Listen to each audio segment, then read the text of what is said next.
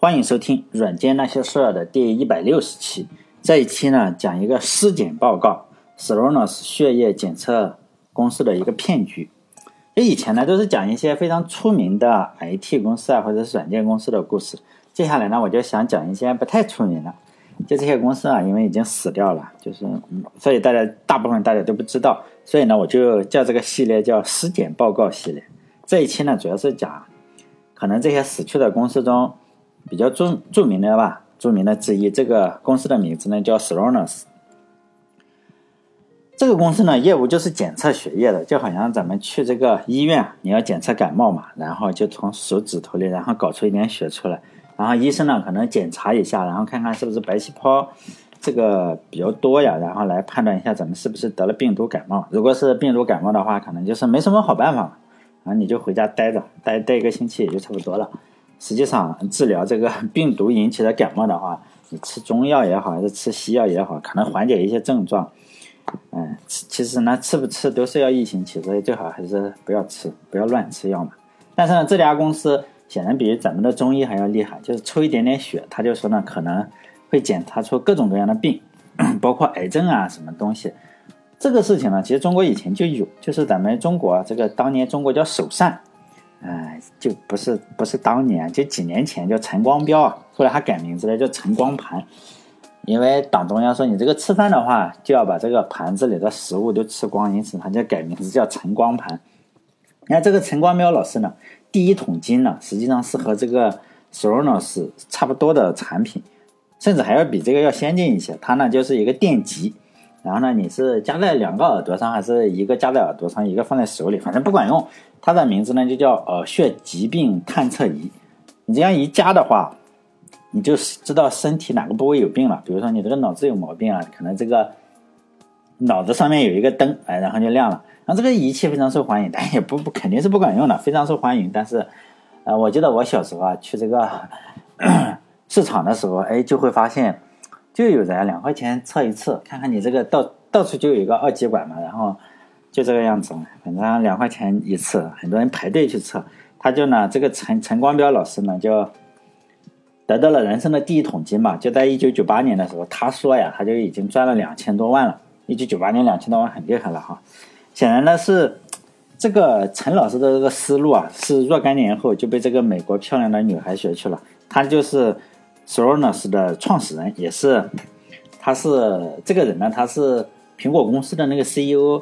嗯，乔布斯的忠实的粉丝，我们都知道，这个乔布斯是有个经典的衣服啊，就是上身呢是穿一个黑色的一个套头衫，下面呢穿个牛仔裤，然后脚上穿一双这个 New Balance 这个鞋。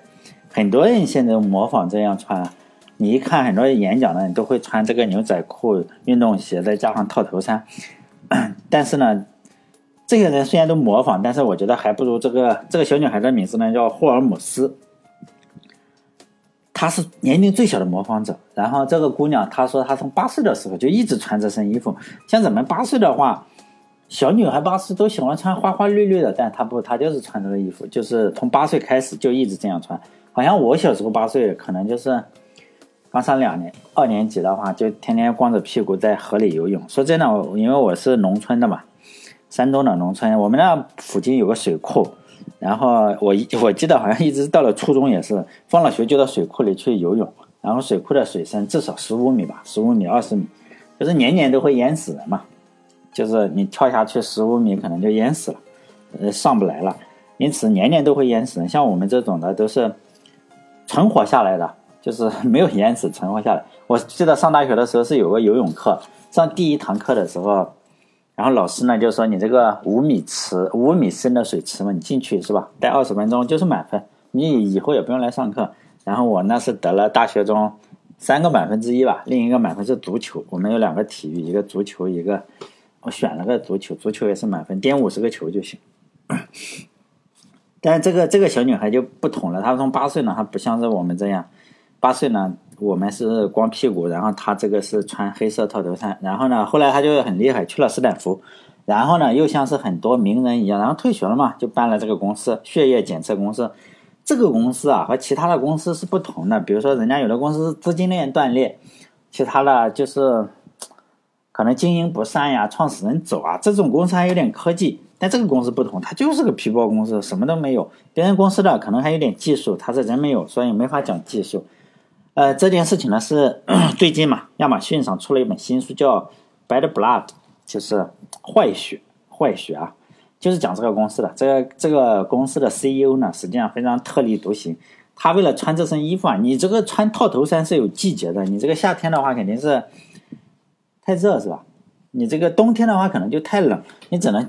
春秋两季穿可能比较好，但是非常之人呢，自然有非常的举动。为了穿这个套头衫呢，他这个夏天的话，他就把这个公司的空调啊开的非常非常冷，这样的话你就可以穿这个套头衫了，这样就可以了。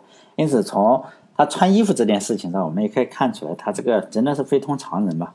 另一个呢，就是保密非常的严格，这点没什么问题啊。就是如果一个公司你有技术的话，你为了不让别人知道自己的机密啊，像苹果公司人家也保密啊，像微软也保密，谷歌肯定也保密，没什么，可以理解是吧？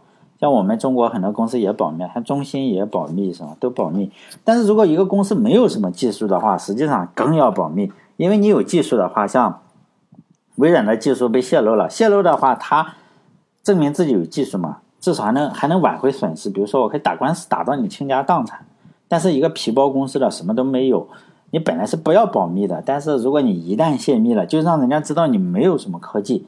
因此呢，高科技公司要保密，这种这种科技公司啊，骗子科技公司呢更要保密。这个公司的人呢，就是 一问三不知嘛，你在做什么不知道，然后你的同事在做什么不知道，因为他们互相之间啊都是都要互相保密，连同事之间也不要交流最好，因为。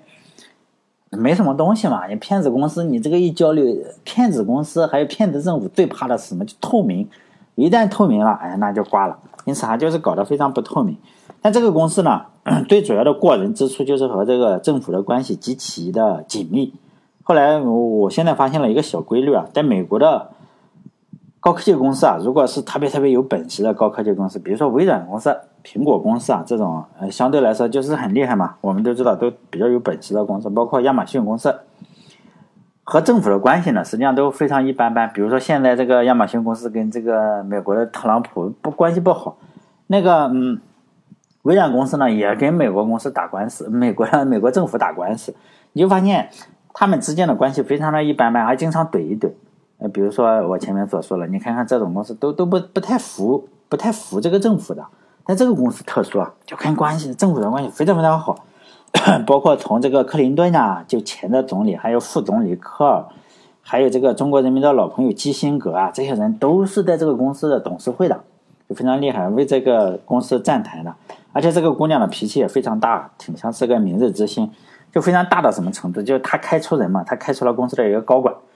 开除以后，你肯定可能不知道什么原因开除啊，每个人都都会都会有不同的理由了。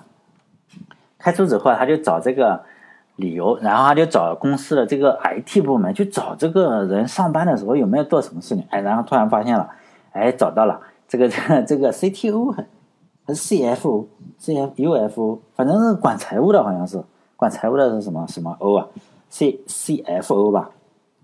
Financial，应应该是 CFO，好像是说他上班的时候啊，看这个成人网站，哎，然后这就是一个 非常的厉害，是吧？然后开除了。就这个姑娘的脾气实际上非常大的，这些牛人的脾气都非常大，但牛人的脾气一般都非常大，但是脾气大了可不一定是牛人，这个就是例子啊。他脾气大，但是他这个这个技术方面实在不行，当然他还有很多的众多的投资者。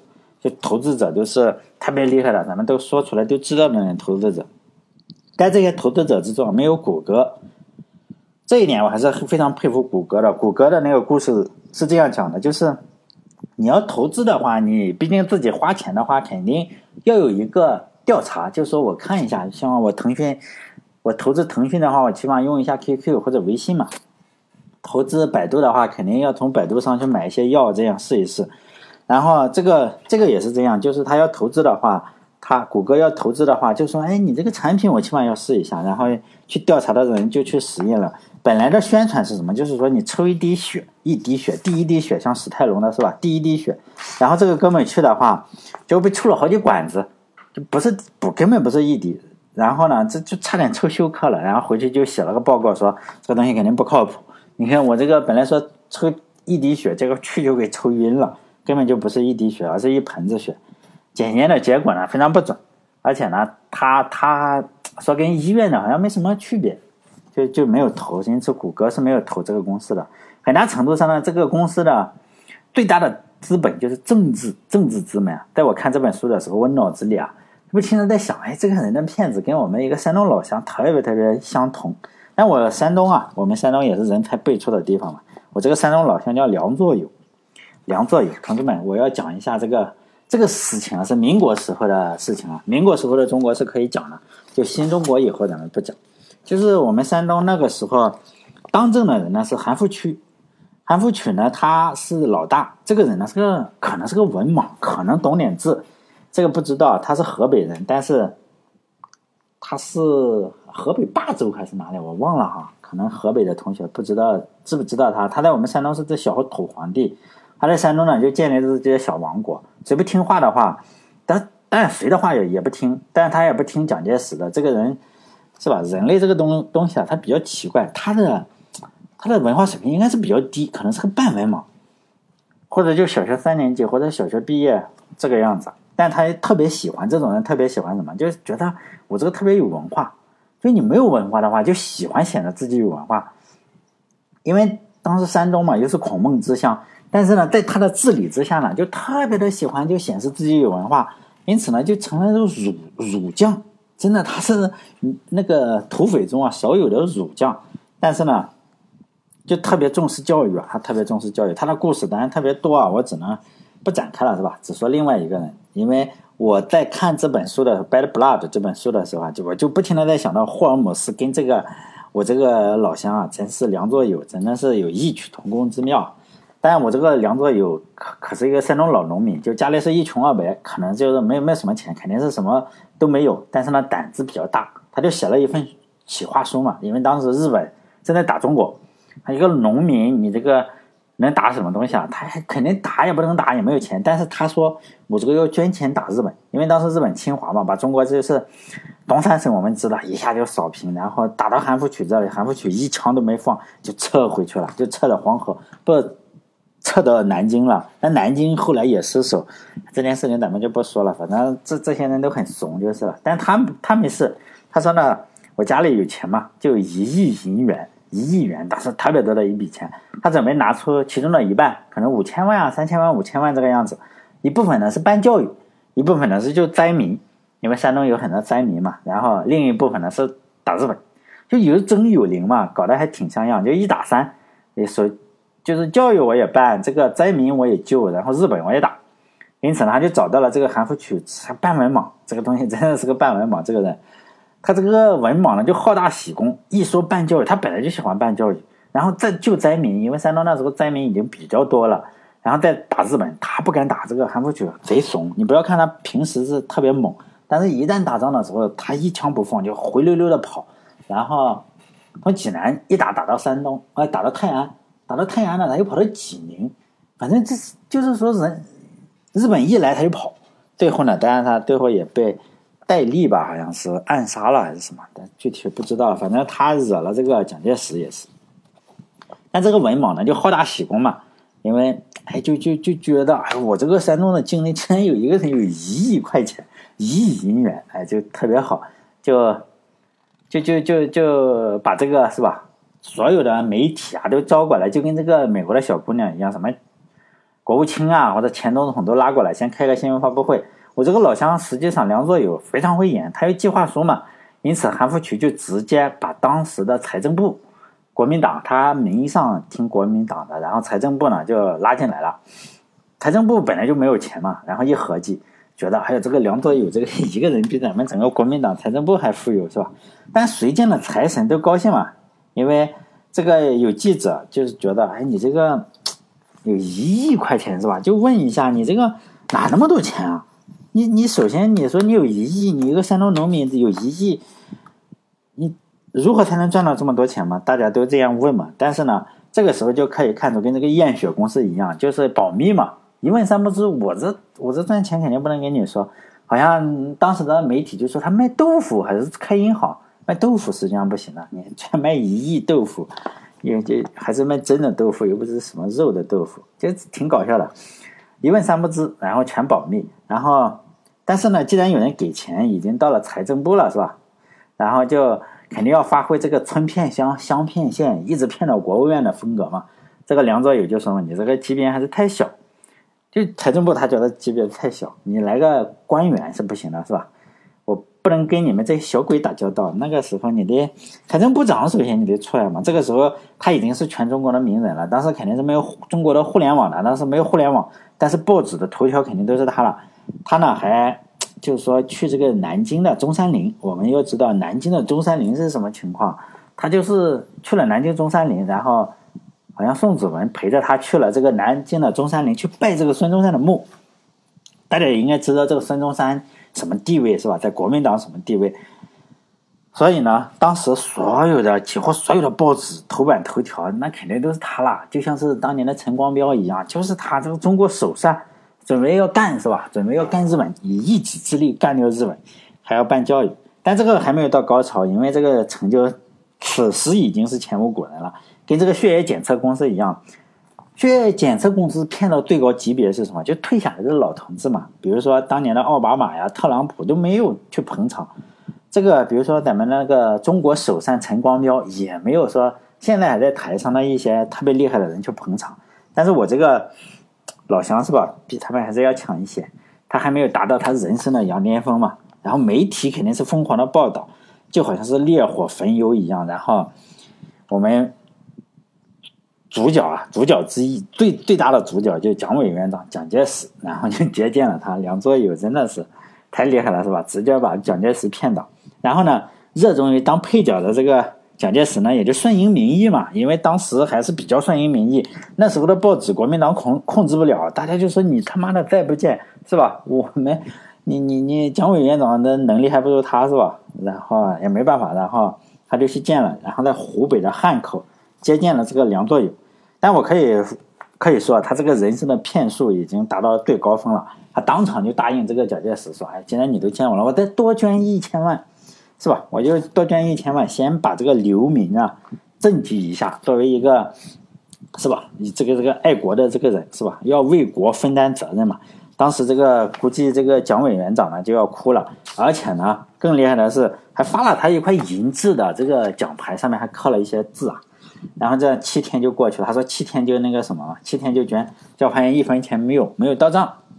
因此呢，就和这个血液公司一样嘛，你这个谎话总是要被。揭穿了，血液公司是被《华尔街日报》揭穿了。时间到了，是吧？你也没有自己的技术，本来就是骗嘛。这个时候就死猪不怕开水烫了。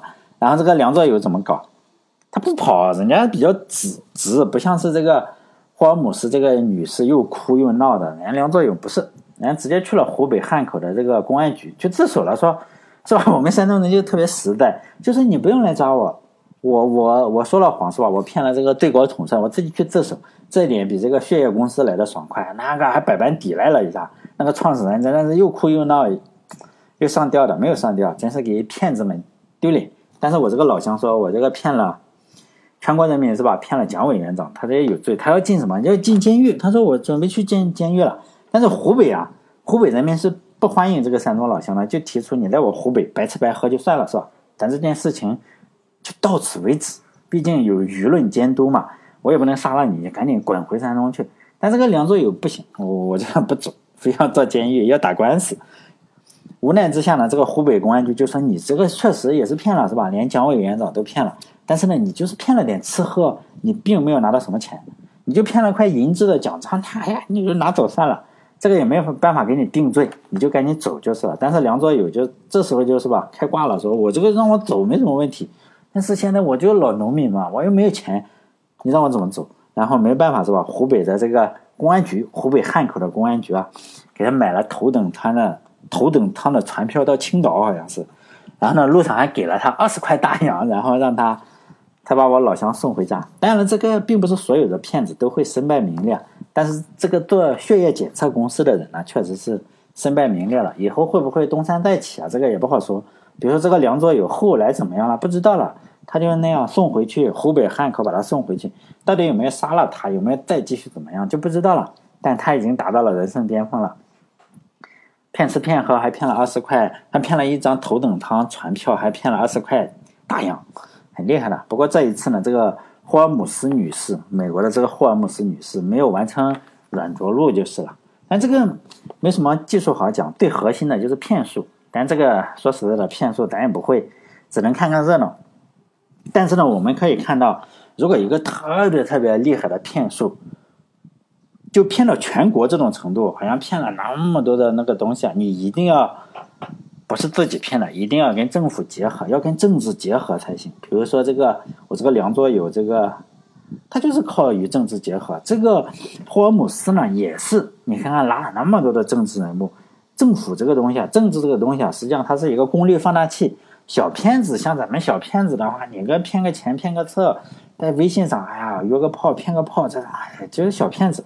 小骗子如果想骗更多的人呢，你一定要特别正直，就是要媒体发动媒体报道你，然后这个政府给你站在你后面，才能够达到更多的目标。比如说这个梁左友肯定是通过政府嘛，先通过韩复渠，韩复渠，然后又到了宋子文，最后到达蒋介石，蒋介石。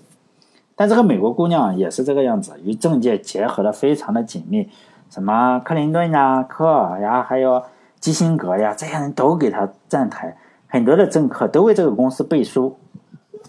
比如说你你你，但我们可以看一下他骗的这些人有什么特点呢？比如说韩复榘，这个人是什么人？我就是觉得从某种程度上代表了那个时候的军阀，就政治情况就这样。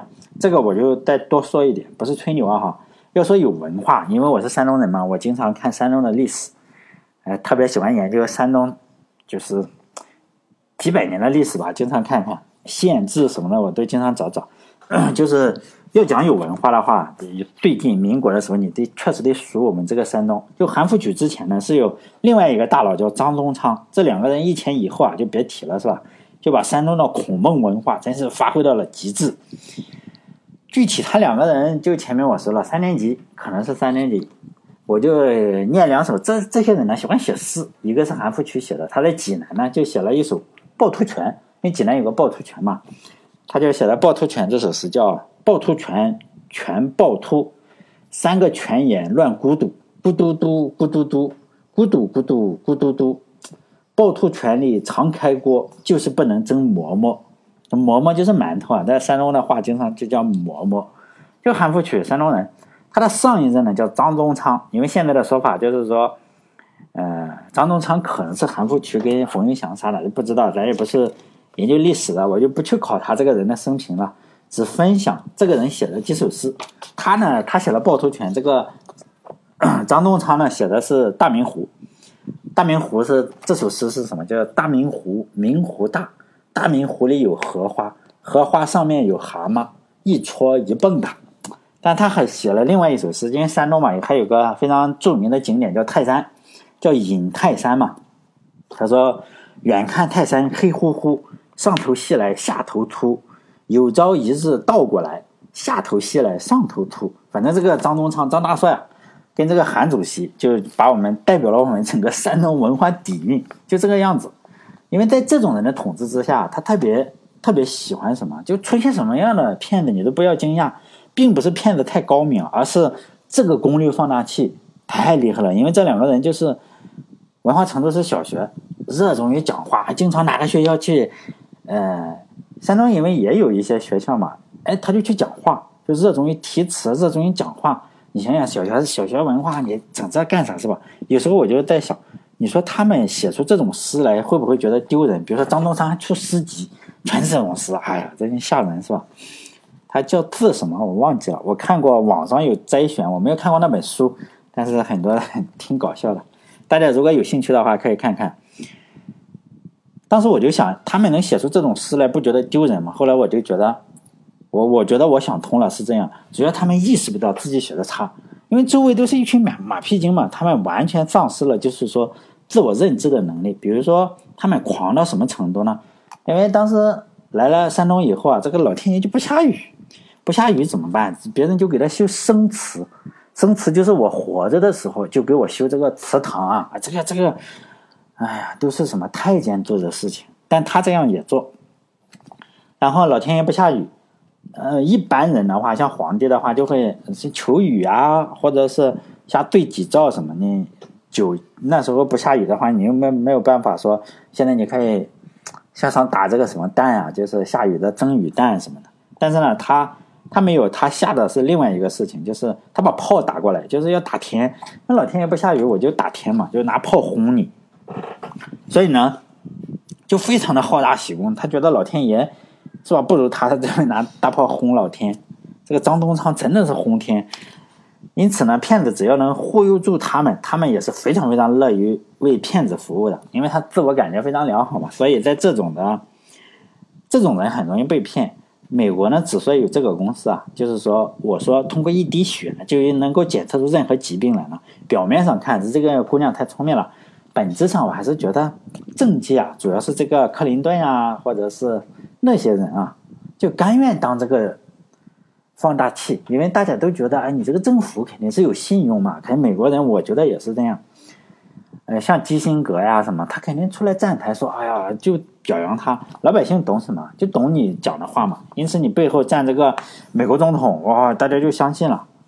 所以呢，后后面几期呢，我还是讲几家美国的公司吧，就是也是 IT 公司啊，不一定是 IT 公司，这种不能叫 IT 公司是吧？它没有 IT 技术，就是反正美国的在硅谷的一些公司吧，就是倒闭了的公司，这些公司没什么名气，但是呢，也可以看出啊，这些骗子公司主要集中在哪里？就是健康领域，比如说这个血液检测，还有基因领域，基因领域也出这个骗子，还有量子计算机领域，美国的量子计算机领域也出了这种大忽悠，因为这种领域呢，大家好像知道，又好像不知道，就能够吸引眼球嘛。然后比如说啊。你你你问一个人知道基因嘛？他好像也知道一点，但他又不是特别懂。